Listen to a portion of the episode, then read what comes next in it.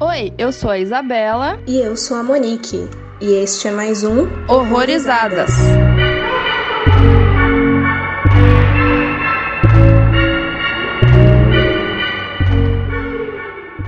gente, sejam muito bem-vindos a mais um Horrorizadas. E hoje, fechando o especial de cinema de terror nacional. Então, acho que nada mais justo a gente trazer aqui para vocês uma pessoa que tá aí inserida dentro aí dos filmes de terror, dessas produções. Ele já atuou em três longas. Então, hoje, o ator Caio Macedo tá aqui para conversar com a gente. Oi, Caio. E aí, galera? Obrigada por ter aceitado o convite. Seja bem-vindo. Obrigado eu. Eu que sinto honrado, assim, fazer parte desse, desse grupo, né, dessas pessoas que gostam desse gênero, assim, porque é algo que tá começando muito, assim, né, tá aumentando muito a demanda agora nesse tempo, então é algo muito bacana você firmar, sabe? Ainda bem, né, que tá aumentando. Sim. Quer falar um pouquinho de você, Caio, da, das coisinhas que você anda fazendo, de quem você é, pessoal que ainda não te conhece? Massa, vamos sim, é, deixa eu ver por onde eu começo, acho que eu vou começar de onde eu vim, né, eu vim de, do interior de Pernambuco, de uma cidade chamada São José do Egito, que é uma cidade que tem uma cultura incrível, assim, é, pela poesia, sabe? Pela, pelo o verso de improviso também, pelos cantadores de viola. E, assim, eu desde pequeno eu fui muito ligado à arte, né? Mas como era uma cidade assim, do interior de Pernambuco, do sertão, não tinha contato com teatro, cinema, era, era uma coisa muito distante, sabe? Mas a arte sempre teve muito presente para mim. Aí, quando eu fui para a capital, né, para Recife, estudar teatro, foi que eu comecei a, a experienciar as artes cênicas dentro da caixinha preta, na, no, no requisito atuação mesmo. Foi onde eu me formei, né? E eu fiz teatro na UFPE e logo depois de eu, de eu fazer esse curso fui para São Paulo onde eu fui continuar estudando, né, fiz mestrado na USP e tal. Aí eu tive essa vida acadêmica de estudo de atuação. Paralelo a esse estudo, eu tive esse contato, né, essas experiências com, com audiovisual, que é, acabou que coincidiu, eu acho, na verdade, uma grande produção de, de, de cinema de terror nessa época, porque eu comecei com cinema de horror, né, e não foi algo que eu, que eu busquei, sabe? Assim, que eu, que eu, eu sempre amei cinema de horror. Isso é, para mim, é fato. Até hoje eu sou completamente apaixonado. Mas não foi algo que eu busquei, né? Simplesmente aconteceu e eu abracei, sabe? Porque era uma coisa que eu super curti fazer. Então, se estava acontecendo, nossa! Inclusive, antes de fazer, eu, eu desconhecia muito sobre o, o, gênero no Brasil, né? Porque quando se fala em cinema nacional, a gente é muito mais ligado no, no, no drama e até no filme político. Mas acaba que o horror, a, as experiências, assim, visuais que eu tinha não eram muito nacionais. E para mim isso foi incrível, assim, porque me abriu um leque de possibilidades que até então estava desconhecido. Uhum. E bom você ter falado disso já, de que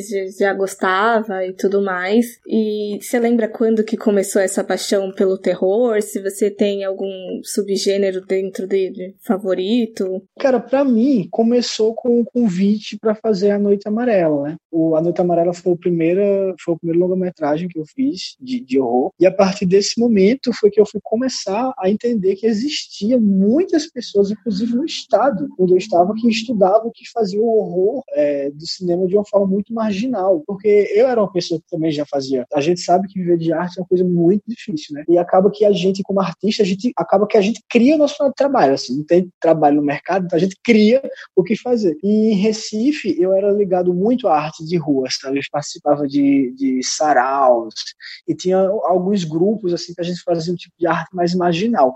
E conhecer essas pessoas que faziam é, cinema é, no Nordeste de forma marginal, assim, também foi incrível, né? Principalmente no, no horror. Então, eu digo assim, que eu comecei de uma forma assim, foi bem na prática, sabe? Foi assim, a oportunidade de, de conhecer pessoas que estavam produzindo isso no lugar onde eu estava. Isso foi incrível, foi incrível, porque até então eu não conhecia, pelo menos não o, a, as produções que se faziam regional, entendeu? Sim, ótima forma de começar, no caso.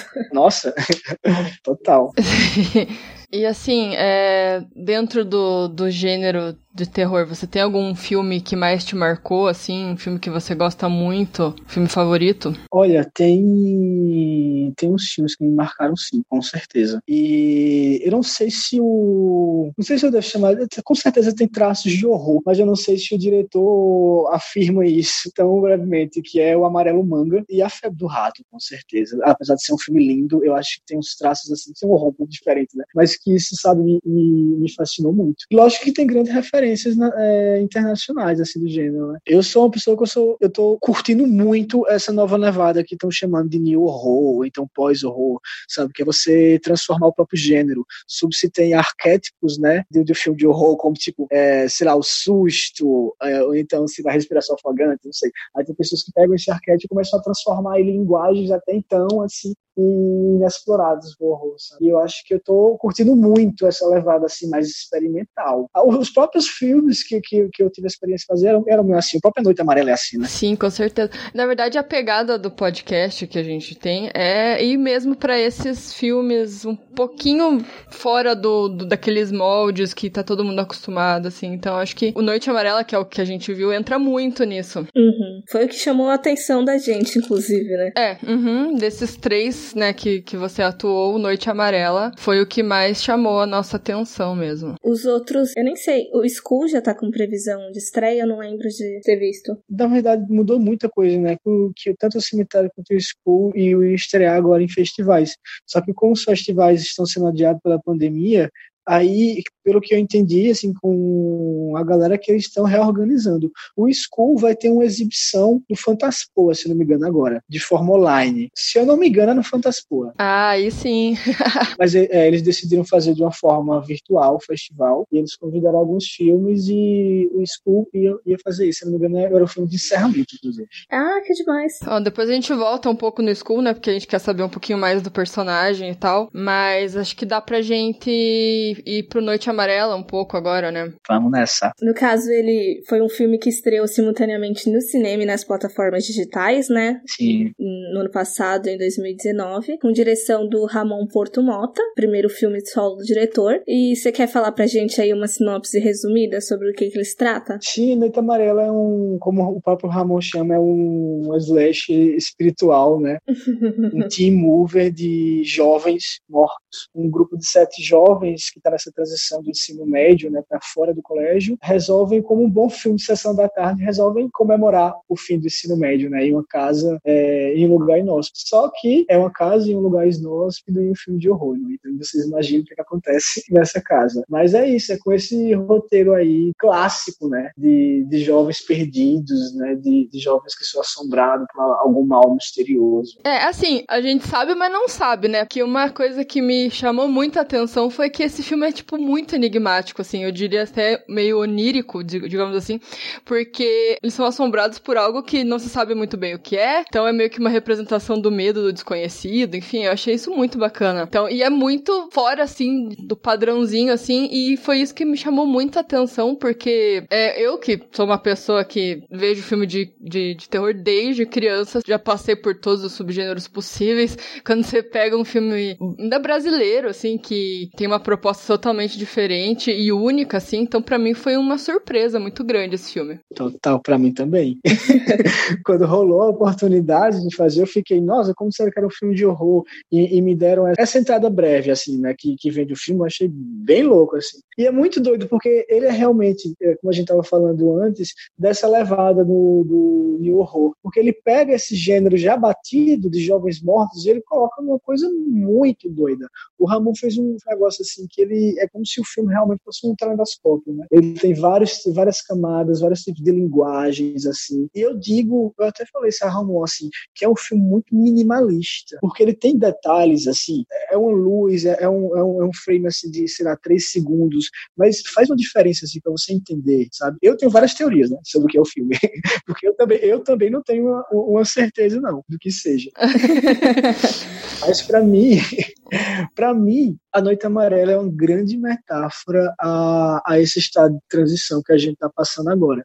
E ele é contado a partir de uma, de uma transição adolescente, né? O planeta, é, é, até então, a gente é, é, um, é um adolescente nesse, nesse planeta, sabe? A gente é um adolescente mimado nesse planeta que, no bagun que, que não arruma o quarto bagunçado e que quer se livrar de amarras é, do passado, né? Mas, assim, eu acho que o futuro né? E você não saber o que tem atrás da porta é o que torna o maior suspense, sabe? É até mais assustador do que você ver o monstro. Porque quando você vê um monstro, você tem uma, uma, uma ideia que geralmente, até no, na, no cinema fantástico, a gente é se demonizar o monstro, né? Então, geralmente ele tem chifres, ele tem é, os grandes dentes e grandes é, olhos e tal, e vai devorar você. Então já se tem uma ideia do que é um monstro, mas ao abrir a porta e você não saber o que tem atrás da porta, eu acho que é o grande lance da Noite Amarela, sabe? E é o futuro, né? Sabe o que tá acontecendo. A gente é meio que tá é, um loop eterno, assim. e é profundo, porque ele colocou isso numa esfera assim, sabe, de, de, de um drama juvenil, mas ficou um drama é, pesadíssimo e super profundo. Eu gostei muito da Noite Amarela. Eu, eu, eu, me sinto assim, ter iniciado com a Noite Amarela é uma grande honra, porque é um filme assim que, que eu considero muito inteligente. Com certeza. Sim. É, eu gostei bastante, assim, da maioria, os motivos que eu gostei, a maioria se levantou. Eu achei muito interessante eles terem colocado uns dramas, assim, tão pesados e com tanta profundidade em um filme que, com um elenco, assim, de um monte de adolescente, né, com personagens adolescentes, coisa que às vezes, quando acontece, acaba tendendo meio que pro besterol, ou então pra umas coisas muito supérfluas, não sei, vazias. E o que eu acho que me chamou bastante atenção, e talvez uma interpretação pessoal, pessoal, é que é muito sobre, se eu fosse definir com uma palavra, seria limbo. É meio que essa situação de você encerrar um processo e você começar essa nova fase da vida, mas não é um ponto específico que, por exemplo, você termina o ensino médio, completa 18 anos, tipo, ah, agora eu sou um adulto. Tem aquele espaço de tempo em que você não sabe o que você tá fazendo da sua vida, né? Total. Eu imagino que muitos de nós tenhamos passado por isso. E contigo, rolou alguma identificação nesse aspecto? Rolou super, rolou super eu já estava numa fase de transição muito forte, porque não com escola, mas com universidade.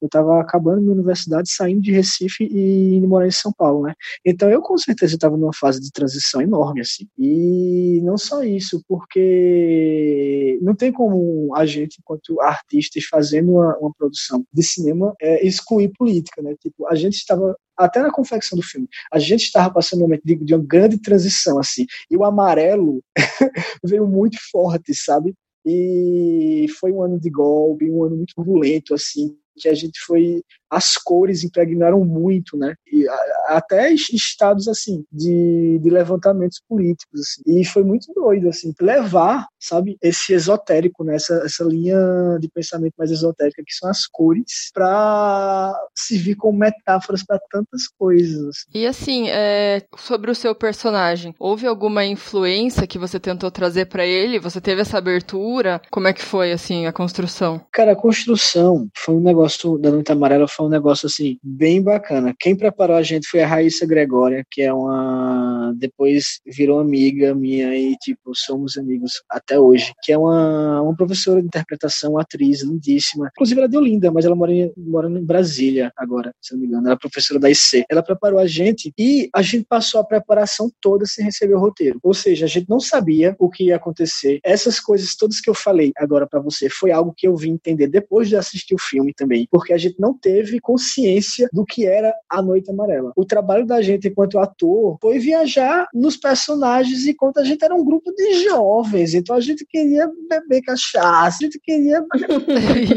que jovens querem fazer fugindo da escola, entendeu? Então a gente entrou numa pira assim, tipo de construção, é, mais realista mesmo, tipo, não vamos ficar debatendo sobre sobre o conceito, sabe? Vamos viver a experiência de ser jovem naquele lugar. Todas as experiências de, de colegial vieram muito à tona. Assim. A gente virou é, adolescentes. né?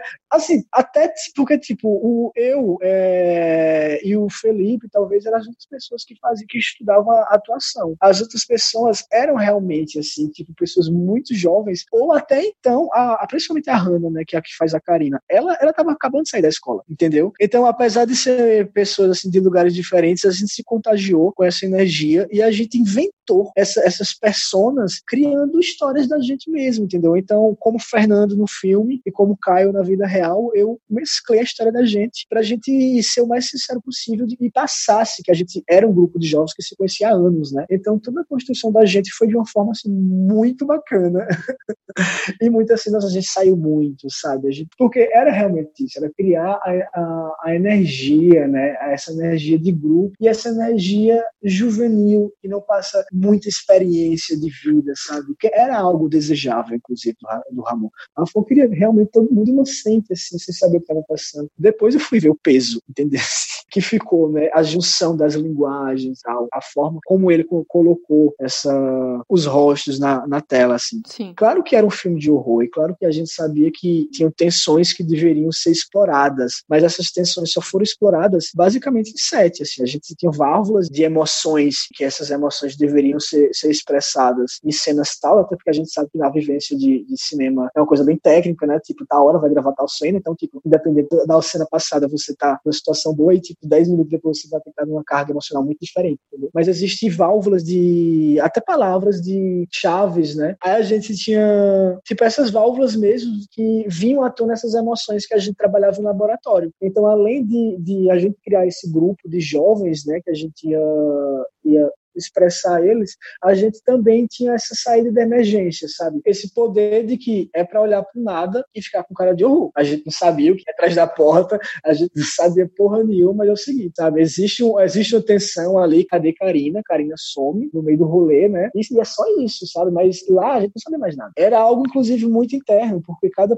cada ator tinha internamente é, essa válvula que expressava esse momento de horror, que para mim era um, mas a pessoa tinha outro outro, outro tipo de tique de pensamento, sabe? Para na hora dar certo o negócio. Mas a gente não vivia o horror em si, que eu sinto assistindo Noite Amarela. E com certeza isso acabou gerando muito mais naturalidade e até o senso de, de confusão que a gente percebe nos, nos próprios personagens, né? Que assim, eu, eu senti uma estranheza muito grande desde o começo, assim, sabe? Tipo, tinha alguma coisa errada, mas eu não sabia o que que era. e daí foi acontecendo os negócios, eu fiquei, meu Deus, o que tá acontecendo aqui? é, é, muito louco isso, né? Porque a gente sabia isso, assim. A gente passou todo o processo sem pegar no texto, mas quando a gente pegou o texto, a gente entendeu, sabe? Porque assim, quando você pega o papel, tem muita coisa assim que não tá lá, né? Que é coisa, inclusive, que o Ramon já fez isso malandramente, claro que ele não é bobo. E ele já foi entregar o roteiro a gente, então tinha certos momentos e certas, certos efeitos que não ficam evidentes em um, em um, texto lido, né? E a gente sabia que existia a tensão da, da paranoia, do que é que está acontecendo, mas não sabia como é que isso ia ficar, entendeu? Assim, que era a escuridão, a gente só sabia isso, era a escuridão. O que, o que significa ser a escuridão, entendeu? Qual é a sombra de cada um, o que é que dá medo? E a gente usar essa, essa válvula de escape na hora que fosse necessária, assim. E, cara, trabalhar isso foi muito bacana. e só antes da gente começar as perguntas do, dos ouvintes, dos seguidores, caso vocês tenham se interessado pelo filme. Ele já está disponível em diversas plataformas, até onde eu sei no Now, no iTunes, no YouTube, Vivo Play e Google Play. Bastante lugar aí. Só tá faltando passar aquelas bolas desenhando por aqui. Qual desenho? Não sei lá, aquelas bolas que passa rolando desenhando mato. Quando tá tudo quieto e não tem ninguém por aqui. Bola de fé naquilo. É. O que que tem? Só tá faltando passar uma daquelas bolas desenhando mato por aqui. Qual desenho? Aquela bola que passa no desenho animado, rolando. Quando tá tudo quieto, não tem ninguém aqui. Bola de fé naquilo. E o que que tem? Só tava faltando passar uma daquelas bolas desenho animado por aqui. Qual desenho? Não sei lá, aquelas bolas que passam. Quando tá tudo quieto, não tem ninguém. Bola de fé naquilo. E o que que tem? Tentar ir agora para as perguntas que mandaram pra gente. A primeira é do Thiago Basso no Instagram e a pergunta dele é como você constrói seus personagens. Então, a construção de personagem, ela é muito particular ao projeto em si. Então, não existe uma forma que eu possa dizer, eu construo o personagem dessa forma, porque cada processo, cada projeto, ela exige uma construção diferente, entendeu? Então, há projetos que, que não há palavra, há projetos que só a intenção é, de olhar, de sentimento. Então, a construção de personagem é algo muito particular. Existem inúmeros tipos de, de métodos diferentes de atuação sabe? O que está acontecendo agora no, no audiovisual, principalmente no cinema, é, é, um tipo de atuação mais realista. Então, isso, isso inclui muito a escola de Stanislavski, que é algo mais relacionado à memória efetiva. Então, tipo, até as buscas, os castings que as pessoas fazem, já é visando isso. Eles já escolhem os atores que eles acham que tem uma carga emocional possível a interpretar algum tipo de personagem em questão. Então, até na escolha do personagem, é, ali já é uma construção do personagem, sabe? E e é assim. E tem outra aqui, é, do Instagram também, da Eu Marie, não sei como é que pronuncia. Olá, Caio. Qual a cena do filme de terror que você mais gostou? Eu acho que ela deve estar falando dos que você fez, né? Imagino. É, eu, eu acho que sim. Então, nossa, difícil, porque foram tantas, né? Bacana, mas deixa eu pensar em uma. Eu gostei muito de gravar umas cenas do cemitério assim, porque eu achava uma coisa muito absurda. Eu, eu quando era criança, eu sempre assistia esses filmes que tem guerras e monstros, assim, tipo Senhor dos Anéis, Harry Potter, sabe? E achava uma realidade tão diferente, assim, porque eu achava, não sei, que não existia muito produções assim no Brasil, produções fantásticas, sabe? E ter a experiência de trabalhar com o Rodrigo Aragão foi muito louco, porque era tudo isso e mais. Aí teve umas cenas do cemitério que para mim foram muito loucas, assim, de gravar sabe? Lutas com, com vampiros, com efeitos especiais, assim, tipo, de precisar ter dublê de boneco, sabe? Aí eu acho que, tipo, pelo menos agora, né, nessa experiência que eu tive, eu marcaria essa experiência aí com o Rodrigo Aragão, porque foi muito doido aquele set. Uhum. É, a próxima pergunta é do Refines, no Instagram também, e falou assim: Noite Amarela é de uma tensão incrível. Vocês sentiam essa tensão no set? Então, sim, em alguns momentos sim. Porque assim, é, vocês como assistiram à noite, vocês vão até concordar comigo. É um filme que algumas cenas são bem divertidas, né? Tem uma vira-volta assim, tipo, principalmente naquele flashback do passado, que é tipo um grupo de amigos se divertindo em bar e tal. Então assim, quando o momento era para ser tenso, ficava. A gente tinha, tipo, como eu falei, tipo, palavras-chave, ou então válvula de escapes, que a gente sabia que aquele momento era, era o momento de usar, e a gente jogava como um jogo, e a gente tinha esse controle de mudar. Claro que, às vezes, era um pouco mais difícil mudar do que as outras, né? Mas, em alguns momentos, sim ele ficava tenso e em alguns momentos ele ficava muito descontraído, entendeu? Mas assim, A Noite Amarela foi um filme muito difícil de gravar, muito difícil, porque como se passa em noite, a gente passou dois meses na noite, tendo que gravar na noite. Então, tipo, na praia, no litoral, era muito vento, era muita chuva, precisava ser iluminado quase todo o tempo, assim, e não podia molhar no equipamento caro e tal. Então, assim, a gente, eu lembro que foi uma época, assim, também teve muito estresse,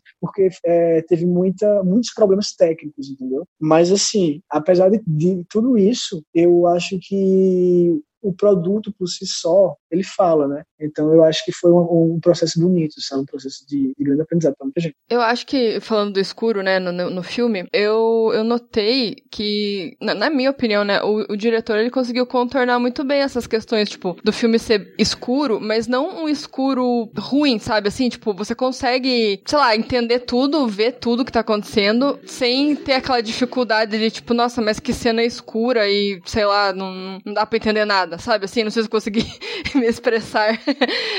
sim, sim. A, a Flora, que. É, total, a Flora, que foi a diretora de fotografia, ela arrasou muito com a galera dela. Eu lembro que era um desafio, assim, agora eu lembro que Paulo, ah, mas é doido, não sei o quê. Porque era realmente era um negócio difícil de fazer, sabe? E era algo intencional que ele queria o tempo todo trabalhar o escuro, trabalhar as sombras, a penumbra, né? Isso é realmente difícil. Imagina fazer isso com vento em ar livre. Aí foi um negócio bem difícil, mas ficou muito bonito, eu concordo. A fotografia, para mim, é um dos fortes filme. É, às vezes as pessoas não sabem os perrengues, né? O, o Instagram ou Humano perguntou: atores de filmes também tomam sustos ou ficam com medo nas locações? Cara, nessas experimentações, nesses laboratórios, tem de tudo, né? Então, com certeza já rolou isso. Com certeza já rolou isso. Comigo não chegou a tanto, assim, tipo, eu, eu, eu sabia o tempo que era um jogo, né? Então, tipo, não rolou isso comigo. Rola o medo da ansiedade de gravar, né? Isso aí rola, isso aí é uma coisa normal. Você sabe que, principalmente quando é algo que você gosta muito de fazer, né? Aí rola o frio na barriga. É como o, o, o teatro. Só que o teatro ainda muito mais, porque o teatro você não pode repetir. Então imagina que tem o tempo todo várias pessoas que estão lá te olhando para você fazer aquilo. E quando é uma cena difícil, aí que rola mesmo medo, isso é normal. Aí para mim eu diria que rola esse medo de ansiedade de gravar, né? Entendi. Uma pergunta aqui minha, não foi de, de convidado, mas já que você puxou isso do teatro, como foi essa tua transição, assim? Você notou muita diferença da atuação de teatro e dos curtas até pros longas? Uma coisa definitivamente deve ter ajudado na outra, mas quais, quais são as, as maiores diferenças, assim? O teatro me ajudou muito, muito, assim, porque ele me fez uma pessoa melhor. E um ator, ele precisa ser uma pessoa minimamente autoconsciente de si mesmo, minimamente. E o teatro me ajudou a fazer isso. O teatro me fez uma descoberta enquanto ser humano E isso me ajudou para atuar no cinema, com certeza. Mas o tipo de atuação é algo muito diferente. Se eu fosse dizer assim, a técnica de atuação que ela poderia ter me ajudado no, no cinema, eu, eu não diria, até porque o cinema, até de um filme para outro, sabe? É uma coisa muito diferente assim, do, do que a proposta em si, do, é, do que tá ali, sabe? Às vezes o extremo exagero para um diretor não é bacana, mas para outro é super bacana, sabe? Então é muito assim, não há uma certeza, é muito louco isso. Mas com certeza o, teatro me ajudou muito, até porque quando você tipo ganha uma maturidade de palco, de, de, de lidar com agora, naquele momento, né? Quando você vai fazer isso para uma câmera que você pode repetir várias vezes, seu corpo está muito fluido à improvisação, a, tipo, a você jogar com texto, sabe? Isso é com certeza ajuda muito, assim. mas eu diria que o cinema ele é bem mais pianinho, muito mais pianinho. Ah, sim, sim, entendi. Bom, indo para a próxima pergunta aqui, o Léo Miguel perguntou: qual foi a cena de terror mais aterrorizante que você gravou e foi em qual filme? E ele te mandou um abraço. Nossa, abraço dele também. Então, aterrorizante para mim, eu acho que eu vou, eu vou, eu vou ir com aquela cena da Noite Amarela, onde tem até um truque de câmera que o Fernando joga o celular na escuridão e existe um 360 graus até a câmera voltar para ele no escuro. Eu vou dizer aquela cena porque me assustou das duas formas. Me assustou enquanto ator, porque eu sabia que ali era uma crueza imensa, né? Porque era eu e o escuro, assim, não tinha alegoria nenhuma, então seria um peso realmente da minha expressão, então eu ficava muito ansioso por isso, porque tipo, o ego do ator, né?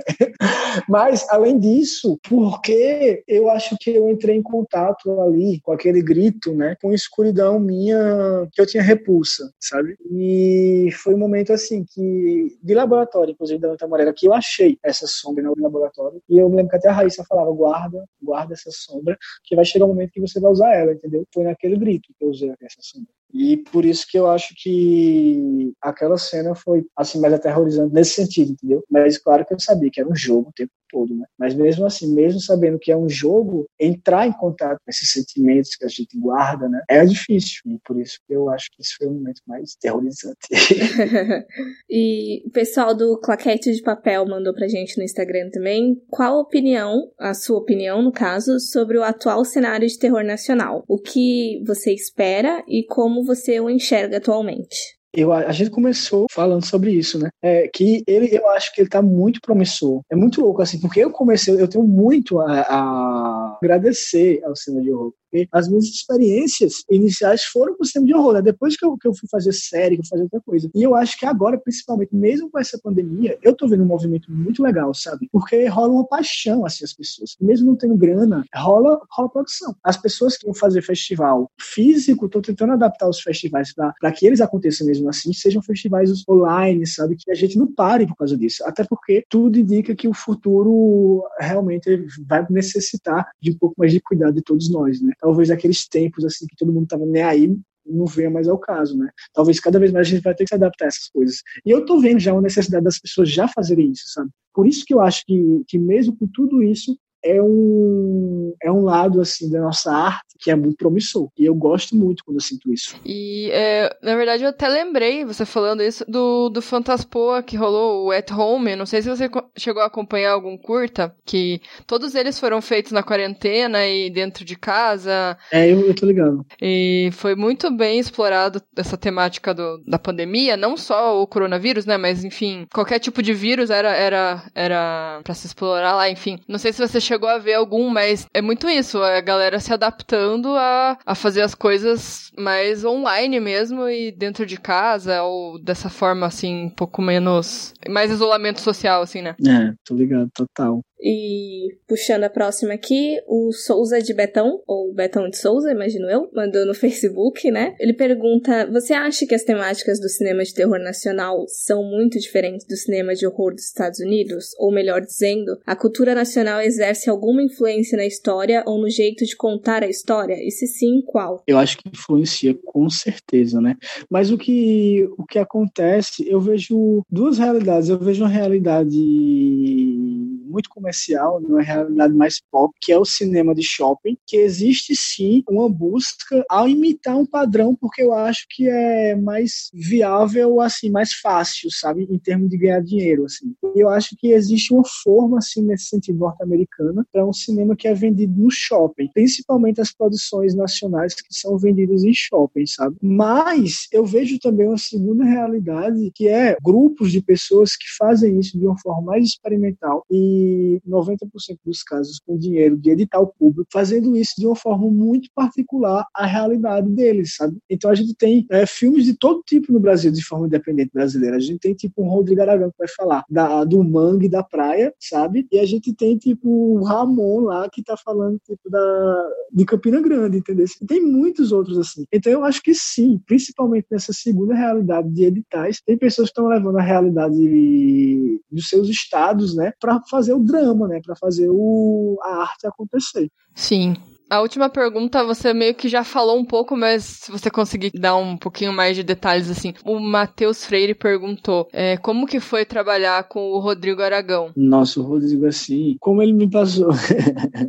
é muito, o Rodrigo parece uma, uma criança trabalhando no set. Não no, na, uma criança inexperiente que não sabe o que está fazendo. Não, mas uma criança pelo fato de deslumbrar de uma forma assim, sabe o que ele está vendo. Ele parece uma criança com um brinquedo novo novo, assim. É muito engraçado. E o set dele é muito engraçado, sabe? Todo mundo se diverte muito, assim. E ele é uma pessoa que veio de um cinema, ele fazia com amigos no quintal da casa dele, pegando uma câmera que ele tinha, sabe? Então o cinema dele é muito, assim, de uma, de uma forma que acontece muito naturalmente, sabe? As pessoas eh, já conhecem ele, tipo, tem pessoas da família dele trabalhando com ele. Então eu achei, assim, tipo, um set muito gostoso, um set muito assim, eu me sinto em casa, sabe? E eu acho que ele tem uma linguagem, é, é, essa coisa que a gente tava falando na pergunta passada, né? Muito original. É uma coisa assim, Rodrigo Aragão é quase um gênero, né? A galera chama, vai assistir um filme com alguém e ele fala, ah, esse filme tá muito Rodrigo Aragão.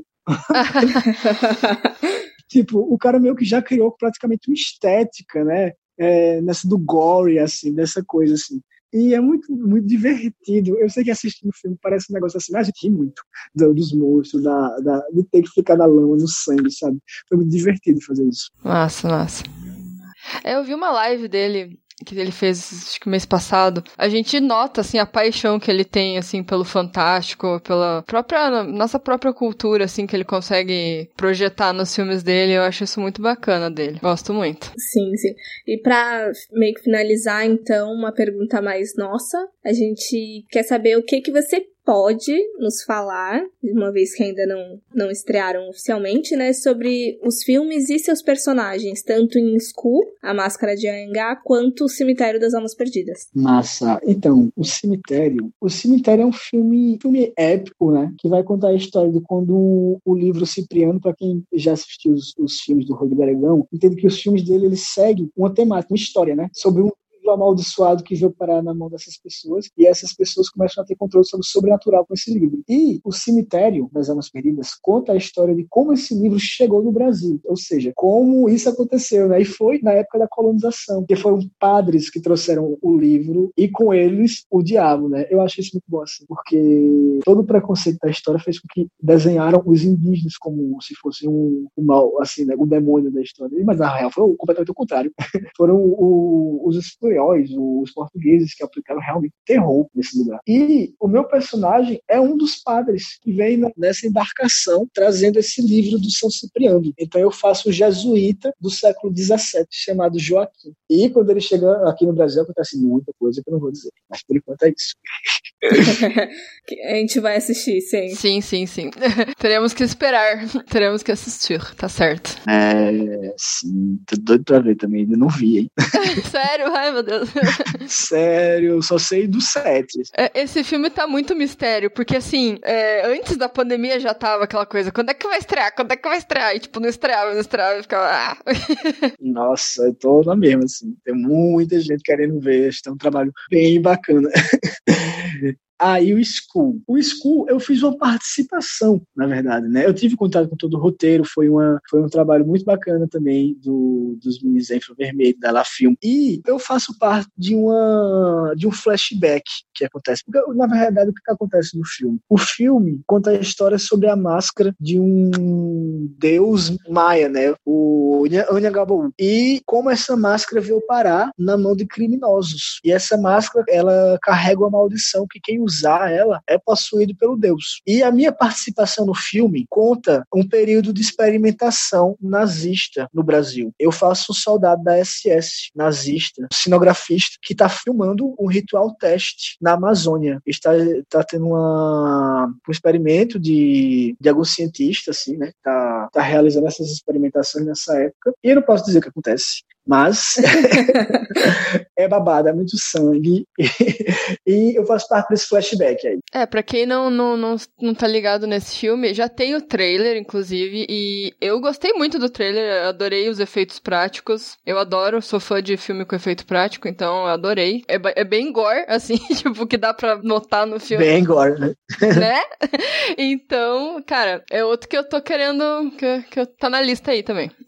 uhum, com certeza vai assistir assistir e tentar trazer para cá. Sim, sim. Então, acho que é isso. Para finalizar aí, Caio quer fazer o agradecimentos ou falar onde que o pessoal pode te achar, teus trabalhos, as coisas? Sim, eu quero, quero sim agradecer e tipo parabenizar vocês também por esse programa muito bacana, pô, é muito bom discutir isso, sabe? E que, que venham muitas outras entrevistas, assim, com inúmeras pessoas, assim, bacanas, sabe? Que a gente consiga divulgar arte para todos os lugares, assim, principalmente nesses momentos que a gente está passando. Como a arte é importante, né? E como a arte cura, assim, principalmente o horror. Porque eu acho que ao fazer isso e ao ver isso, é quase uma sensação de exorcismo, sabe? Sabe? Quase como se a gente tirasse alguma coisa que estivesse pesando mesmo, sabe? Como uma obra de arte, assim, fazendo flores de uma coisa que, que nos perturba, sabe? E fazer até que isso seja crítica social, por que não? Então, acho que esses momentos são importantíssimos, assim, de, de a gente falar sobre arte, de a gente falar arte e só não esperar acontecer, sabe? Criar. Eu acho que, isso é super bacana, assim, velho. E é isso, galera. Quem quiser me encontrar no Instagram é arroba Caio, underline Richard, underline Macedo, ou então só o Caio Macedo deve me encontrar lá também. E vamos se falar, vamos, vamos colar, vamos criar junto. É isso aí. Uhum. É, a gente vai deixar os links, seus perfis aí no, na descrição do episódio. E agradecer novamente. Foi um prazer aqui ter você como convidado. Muito ansiosa e feliz com a sua participação. E foi sensacional, assim. Tudo que, que você falou deu para aprender bastante. E muito obrigada. Massa, foi um prazer. Obrigada, Caio. Muito obrigada mesmo por participar hoje. E galera, assistam A Noite Amarela se você ainda não assistiu. Vai ficar nos links aonde tá disponível para você assistir, tá bom? E segue a gente nas redes sociais também, Horrorizadas Podcast no, no Instagram e Horrorizadas PC no Twitter. E até o próximo episódio. Tchau, tchau. Tchau, gente. Até o próximo. Beijo. Tchau, tchau.